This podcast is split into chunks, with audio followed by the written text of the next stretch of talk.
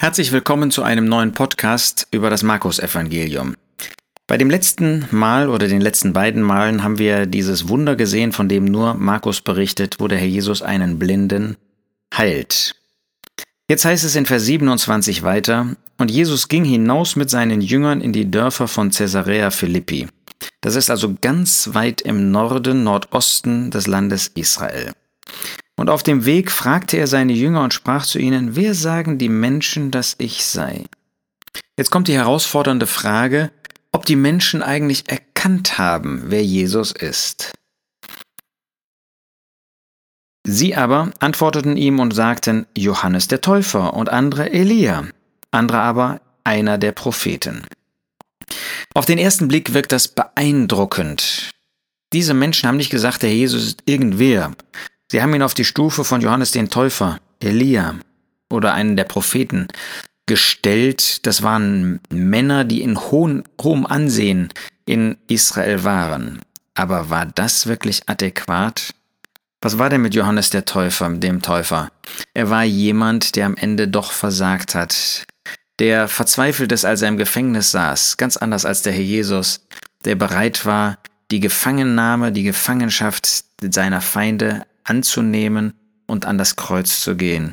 Johannes der Täufer zweifelte dann, ob der Jesus wirklich der Messias wäre. Elia, der einen großen Dienst getan hat, aber der doch dann sterben wollte und einer Isabel davongelaufen ist, der Herr Jesus nicht. Er ist seinen äh, Misshandlern nicht davongelaufen. Er war bereit, sich binden zu lassen. Er war bereit, sich von ihnen an das Kreuz schlagen zu lassen. Oder einer der Propheten, sie haben einen großen Dienst getan, aber wer könnte herankommen an die Herrlichkeit, an die Vollkommenheit, an die Reinheit des Herrn Jesus? Keiner. So zeigen diese Menschen, sie kannten den Herrn Jesus nicht. Und er fragte sie, die Jünger, ihr aber, wer sagt ihr, dass ich sei? Und jetzt fragt er seine Jünger, habt ihr mich erkannt? Petrus antwortet und sagt zu ihm, du bist der Christus. Vielleicht sind wir ein bisschen enttäuscht, wenn wir das vergleichen mit Matthäus 16, wo wir lesen, dass der Herr Jesus vollständig gesagt hat, du bist der Christus, der Sohn des lebendigen Gottes. Hier Markus berichtet nur von dem Christus. Aber das ist auch schon großartig. Wenn diese Menschen ähm, dachten, ja, das ist wie einer der Propheten, dann sagt Petrus hier, Du bist viel mehr als einer der Propheten. Du bist der angekündigte Messias, der Christus, der Gesalbte. Du bist der, von dem das Alte Testament voll ist, der im Alten Testament angekündigt worden ist. Der, der bist du. Und der Jesus, er gebot ihnen ernstlich, dass sie niemand von ihm sagen sollten. Ja, der Herr Jesus, haben wir in diesem Evangelium gesehen, war ja schon ab Kapitel 3 eigentlich der Verworfene. Und er sagt, wenn die Menschen mich immer noch nicht erkannt haben, wenn sie mich einfach nur auf die Stufe eines Propheten gestellt haben, dann kann man ihnen diese Wahrheit, diese Herrlichkeit von mir nicht mehr verkündigen. Nein, dann sollte niemand mehr von ihm sagen, wer er wirklich ist. Man muss das im Glauben erfassen. Man muss das im Glauben annehmen. Und das tut derjenige, der Gott gehorsam sein möchte, der die Botschaft Gottes durch den Herrn Jesus annehmen würde. Die, die Frage, die sich für uns stellt, wie kennen wir den Herrn Jesus? Haben wir ihn als Retter angenommen? Wenn du ihn als Retter angenommen hast, dann kennst du ihn. Dann kennst du nicht jede Herrlichkeit von ihm, aber da kennst du Herrlichkeiten von ihm. Dann hast du eine Beziehung zu dem Herrn Jesus. Denn ihn kennen bedeutet eine Beziehung zu ihm haben. Wer von ihm gerettet worden ist, der kennt ihn als Retter, weil er ihn als Retter erlebt hat für seine Seele. Der kennt ihn als Herrn, weil er diese Aufträge von dem Herrn Jesus sein Wort kennt und auch befolgen möchte. Gilt das für dich? Gilt das für mich? Wir wollen uns dazu ermutigen. Vers 31. Und er, der Herr Jesus, begann sie zu lehren, dass der Sohn des Menschen vieles leiden und verworfen werden müsse von den Ältesten und den hohen Priestern und den Schriftgelehrten, und dass er getötet werden und nach drei Tagen auferstehen müsse. Der Jesus spricht jetzt von seinen Leiden, er spricht von seinem Tod. Petrus hatte von seiner Herrlichkeit des Messias gesprochen und der Jesus zeigt jetzt, ja, das bin ich.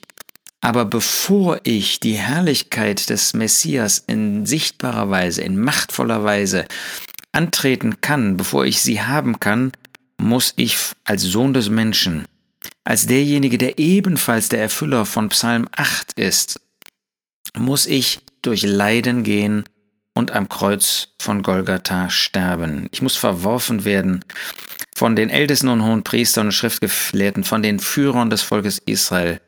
Aber ich werde nach drei Tagen auferstehen. Es wird eine Zeit sein, wo die Leiden zu Ende sind.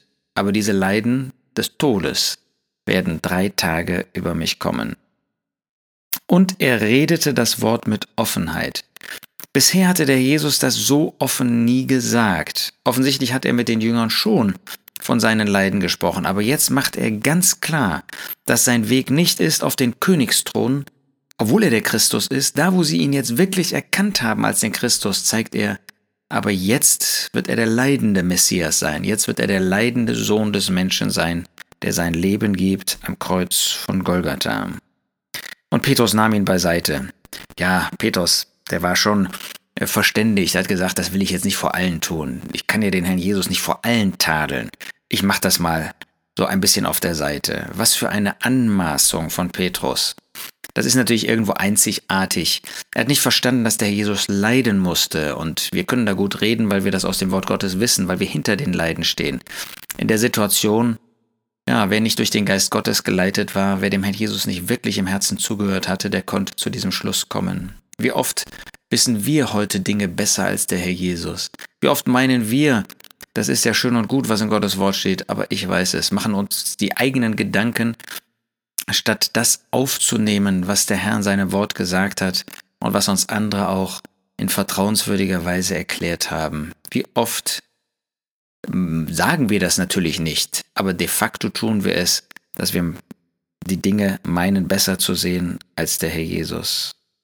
Petrus nahm ihn beiseite und fing an, ihn zu tadeln. Was für eine Anmaßung, den Herrn Jesus tadeln zu können. Wir tun das de facto, wenn wir das Wort, was er uns sagt, nicht annehmen.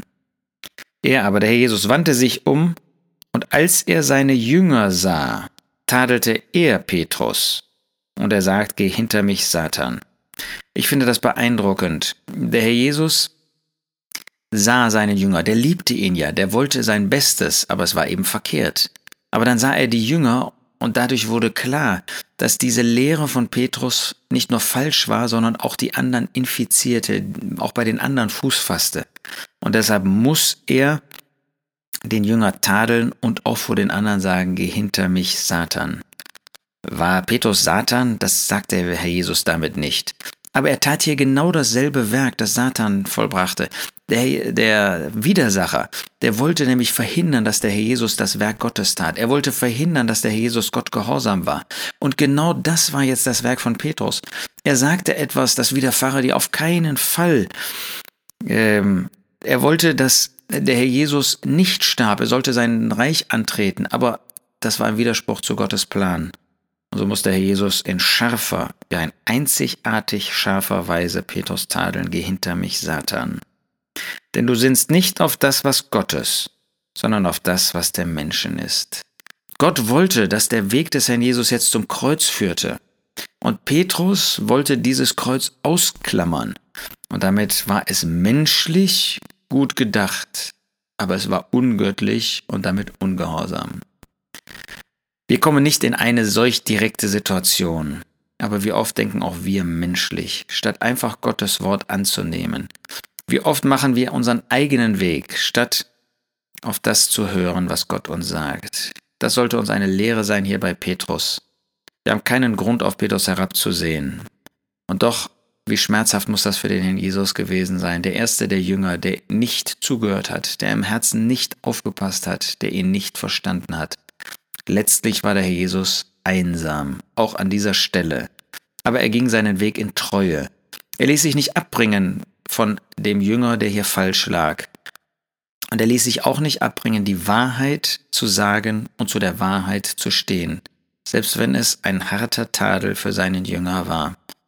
Ja, wir wollen auch in dieser Hinsicht dem Herrn Jesus nachfolgen. Nicht, dass wir meinen, irgendwie, äh, wie der Herr Petrus getadelt hat, das in gleicher Weise bei anderen tun zu können. Aber manchmal finden wir in dem Neuen Testament auch, dass da, wo Dinge falsch gesagt werden, in falsche Richtung laufen, wir klar stehen sollen, klar sehen sollen, notfalls auch klare Worte sagen sollen. In Abhängigkeit von ihm, in Demut und in Übereinstimmung mit seinem Wort.